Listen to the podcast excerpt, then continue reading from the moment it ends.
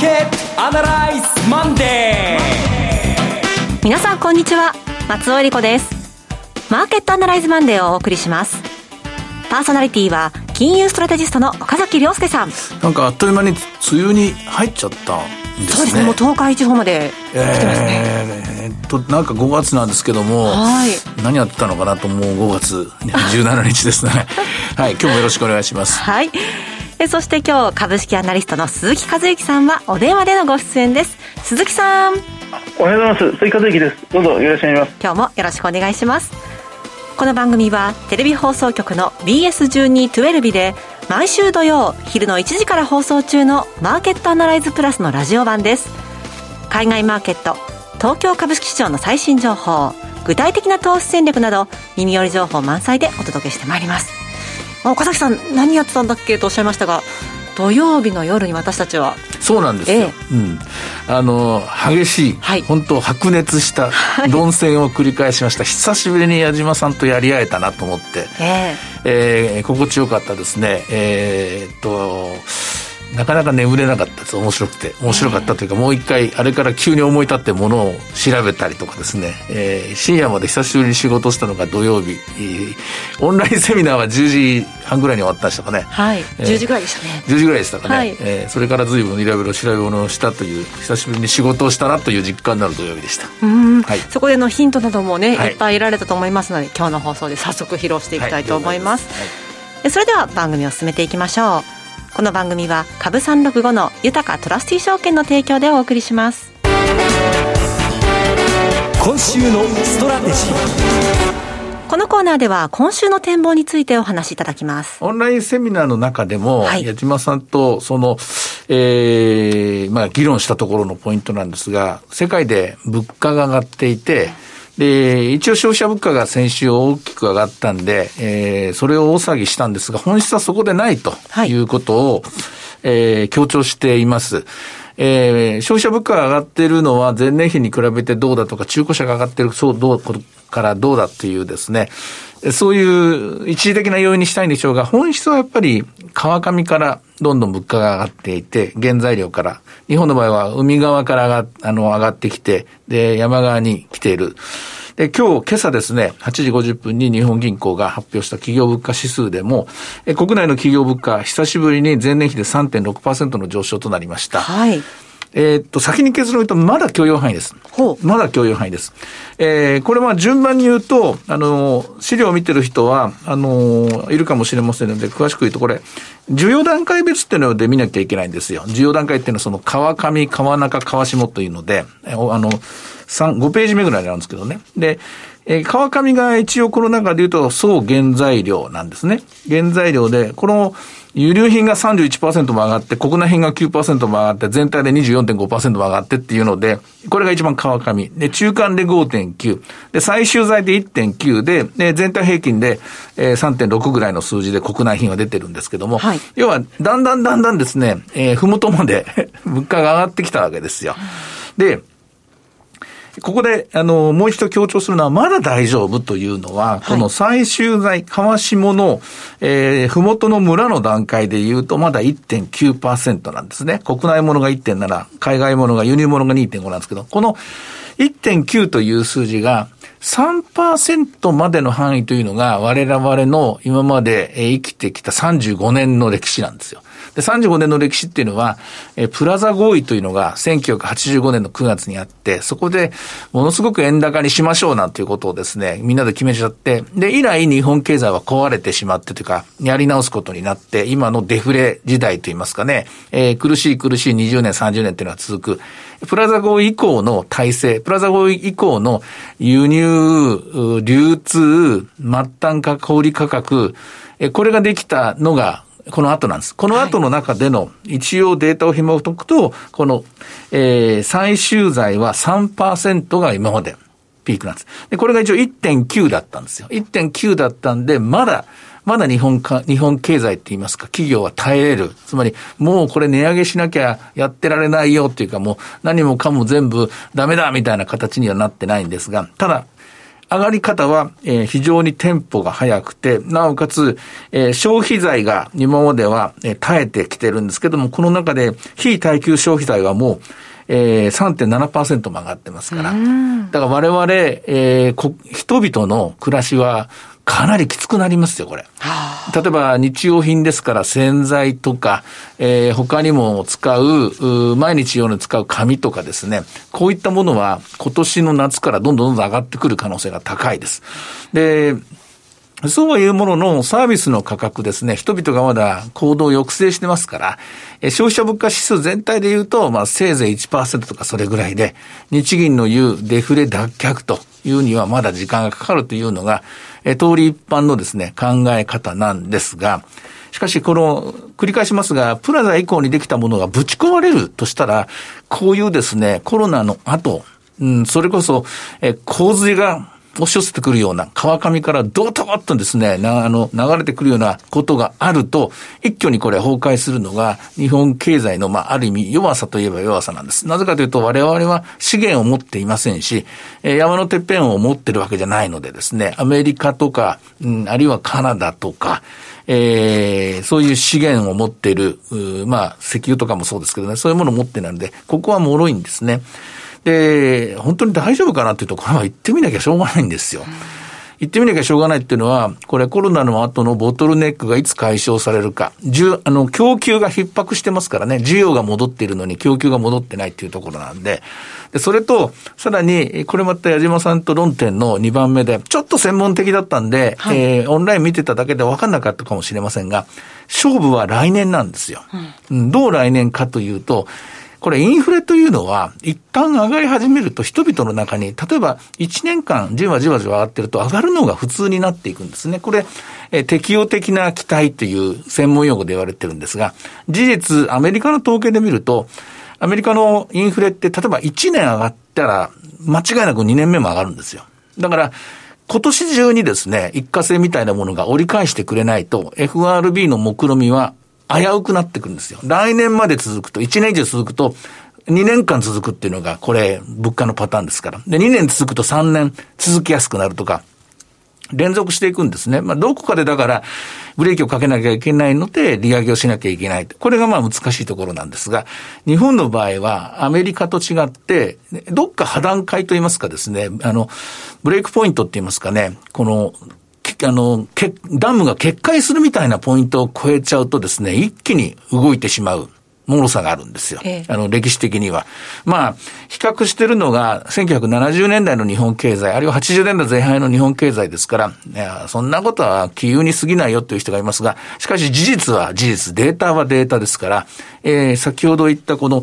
えー、需要、需要段階別で見た時の再取材が3%を超えると、これはかなり黄色から赤信号になると。うん黄色から赤信号になるっていうのは、日銀にしてみれば、やっと念願のデフレからの脱却になるんですけども、デフレから脱却した途端にインフレになるっていう。はい。ちょっと極端ですよね。これ極端なんですよ。えー、このパターンっていうのが非常に心配されるところなんですね。まあ、そんなこと言ってもまだ1年後の話ですから。まあ、えー、そんな心配しててもしょうがないよという話なんですが、一応今日のデータはそういういろいろ深い意味がある。で、また来月も見なきゃいけないなというところだと思います。いろいろ長くなります、ま、まあ、なりましたが、本来インフレ、緩やかなインフレっていうのは株式市場にとってはプラスの話です。はい。で、今起きている現象も長い目で見れば、これは、名目経済成長ですね。生産活動が増えて、物価も上昇していく。いつまでもいつまでも安売り競争しなきゃいけない世の中じゃなくて、じわじわと値段が上がっていくのは、これは経営者にとってもありがたいことなんですね。ただ、このインフレ型の経済の時に日本経済は、実は対応できてないと言いますか。はい、まあそもそも論で言うと、加工組み立て型で資源を持ってないので、どちらかというと後追いになって、えー、マージン圧縮になってしまう。それが昔からの弱点でした。えー、加えて、繰り返しますが、プラザ合意以降、円高を前提として、えー、輸入物価が下がることを前提として、我々はうん、簡単に言うともう、松尾さんの人生はそれのはずなんですよ。はい。あの、ずっとそれできてますね。えー、あの、松尾さんより若い人たちの人生は、そういう物価は上がらないものだ。輸入価格は下がるものだ。で、円安にはならないもんだ。でもいいですね。まあ、時々原油が上がるけども、驚くことはない。また1年後には下がる。で、技術革新によってコストダウンが図れる。そのコストダウンこそが利益の源泉だと日本人は思ってるんですけども、コストダウンでは対応できない世界っていうのは我々見たことがないんですよ。ここが弱点なんですね。で、見劣りする可能性あります。海外の株式市場に追いついていけないっていう点があるんですが、その一方で、これまたオンライン、それから、えー、1時からの放送でもやりましたけども、価格競争力、バーゲニングパワーっていうんですけども、はい、えー、申し訳ないけども、値段を上げさせてもらいます。よろしくと言い切れる会社ですね。これはね、一人勝ちしてしまうと。いうのがあります。まあ、ですから、それを株式市場関係者今見極めようとしてですね、これは使える、これは使えないとか、これは勝てる、これは負けるとかを調べてる最中だと思います。で、全体像では、あの、だから暴落するとか、その心配はないです。はい。その心配はないので、え今週はというと、まあ、そうですね、レンジが1000円、1500円下がった。おそらく2月からここまでの間では28,300円から37,700円のレンジが長く続きましたが、それがスッと下方修正されて27,000円から、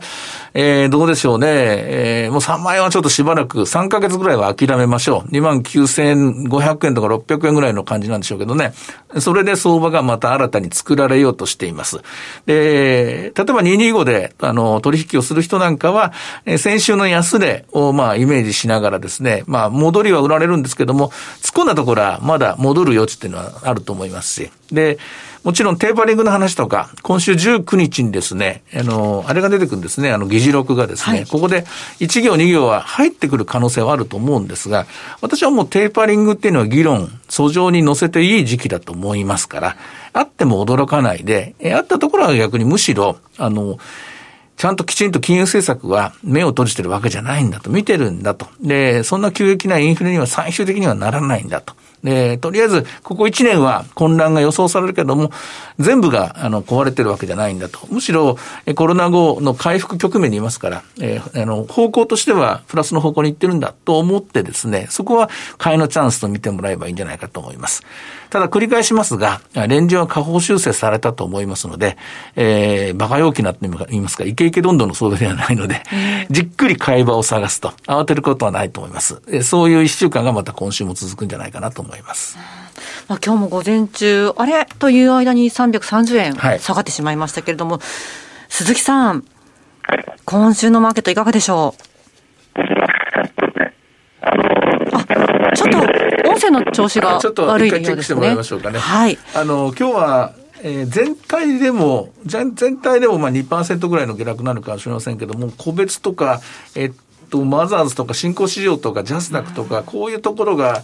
えー、崩れてるみたいなんですね。はい、で、先に、あの、に、あの、株三六だけ言ってきましょうかね。寄り付きコスト28,359円と元気よくスタートしたんですが、現在は794円。安値で、ね、2万7000です。2万、レンジが分かんなくなってきましたね。2万7000、今794円ですから、ちょっと弱い展開なんですが、一応、先週作ったですね、展開の中にいます。で、価格交渉能力が弱いと言いますか、やはり、えー、どちらかというとインフレの対応力に劣るところろですね、ここが売られてるのかなっていうふうに思います。はい、つながりましたかね。はい、鈴木さんつながりましたでしょうか？鈴木さん。もしもし聞こえますか？あ、聞こえます。お願いします。あ、失礼しました。あの、まあ、今日はあの、まあ、東京でもワクチン接種の予約が始まりましたので、通信がどれぐらいこのパンクしてしまうのかなっていうのが、朝から私なんか電話してんで、あの不安ではあったんですが、ええ、あのええまあ多分影響はないんですよね。あの大丈夫だと思います。失礼しました。さあ、鈴木さん、あの、決算の方もね、ずいぶんたくさん出てますけれども、山場迎えてます、超えましたが、どうでしょう、今のところご覧になって。いや、あの、本当に、まあ、皆さんご覧になっているように、決算に関してはものすごく良いんですよね。うん、あの、コロナ危機の影響は、あの、まあ、本当にあの、集中的にダメージを受けている業種というのはもちろんいくつもありますが、航空会社とか、外食、アパレル、宿泊っていうところは本当に確かに厳しいんですけど、厳しさはもう半年前でかなり織り込まれてきたと、ここからさらに一段厳しいっていう状況は、まあ、この先がまだわからないっていうのが一番不安なんですが、今のところはまあ大体織り込まれているというところがもちろんありますね。で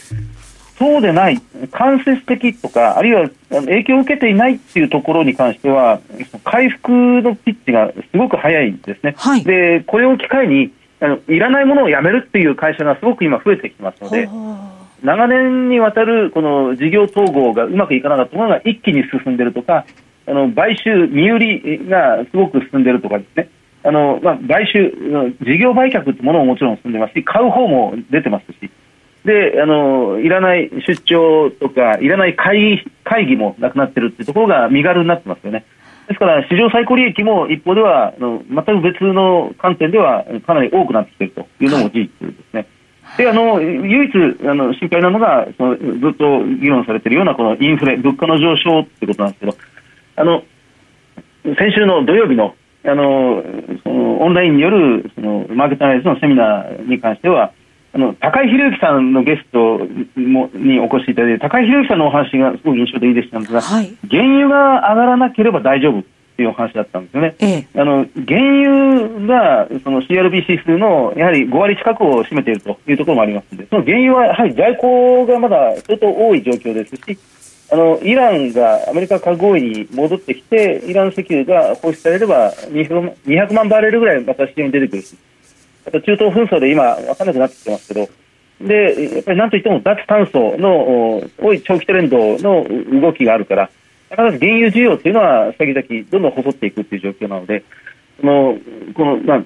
いろんな部分、鉄鉱石とか木材が上がってるうちなら大丈夫っていう、その高井さんのお話は、本当にあの目先に関しては安心感があったような感じがしましたね。どうでしょうね。でも、うん、そこが議論すべきとこなんですけどね、原油、化石燃料っていうのがこれから駆逐されていく時代にもう入ってますから、それと、コロナの後、これあくまで一過性なんですけど、一過性って言いますけど、世界中の一過性なショックなんで、それと、過去の歴史が語る原油さえ上がんなければ大丈夫という、原油が上がるっていうのはこれ、景気にはものすごく抑制効果があるので、原油が上がると困る。これが歴史なんですけども、原油が上がらなくても、というのが今回なんですよ。うん、そこは、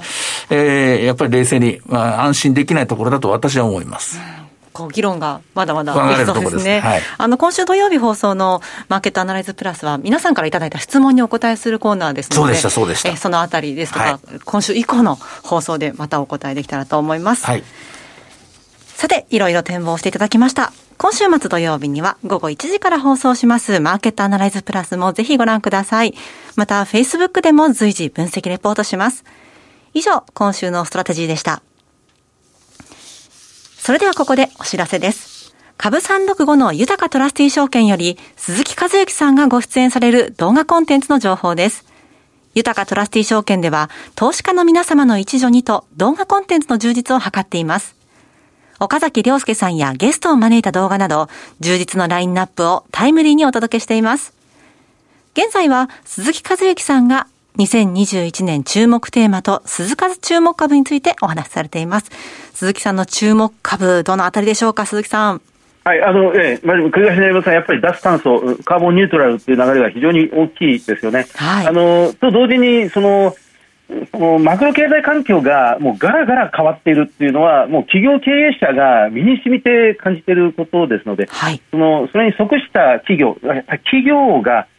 変わってますね、変化してる、まあ、変わらなきゃだめだってみんな分かってはいるんですけど、うん、それが相当加速している前倒しでどんどん起こってるなって、そのあたりを見つけられたら本当は一番いいんですけどね。はいえー、鈴木さんの動画コンテンツをご覧になられたい方は、豊かトラスティ証券のウェブサイトから、投資情報の豊かマーケットを開いていただきまして、ひろこのスペシャリストに聞くの鈴木さんのコンテンツをクリックしてください。またこちらは YouTube からも検索ご覧いただけます。アーカイブも充実していますので、岡崎さんのコンテンツなどもご覧になっていただきまして、アンケートにもぜひお答えいただければと思います。さあ、今すぐ豊かトラスティ証券の YouTube チャンネル、豊か TV を検索。以上、株365の豊かトラスティ証券から動画コンテンツの情報でした。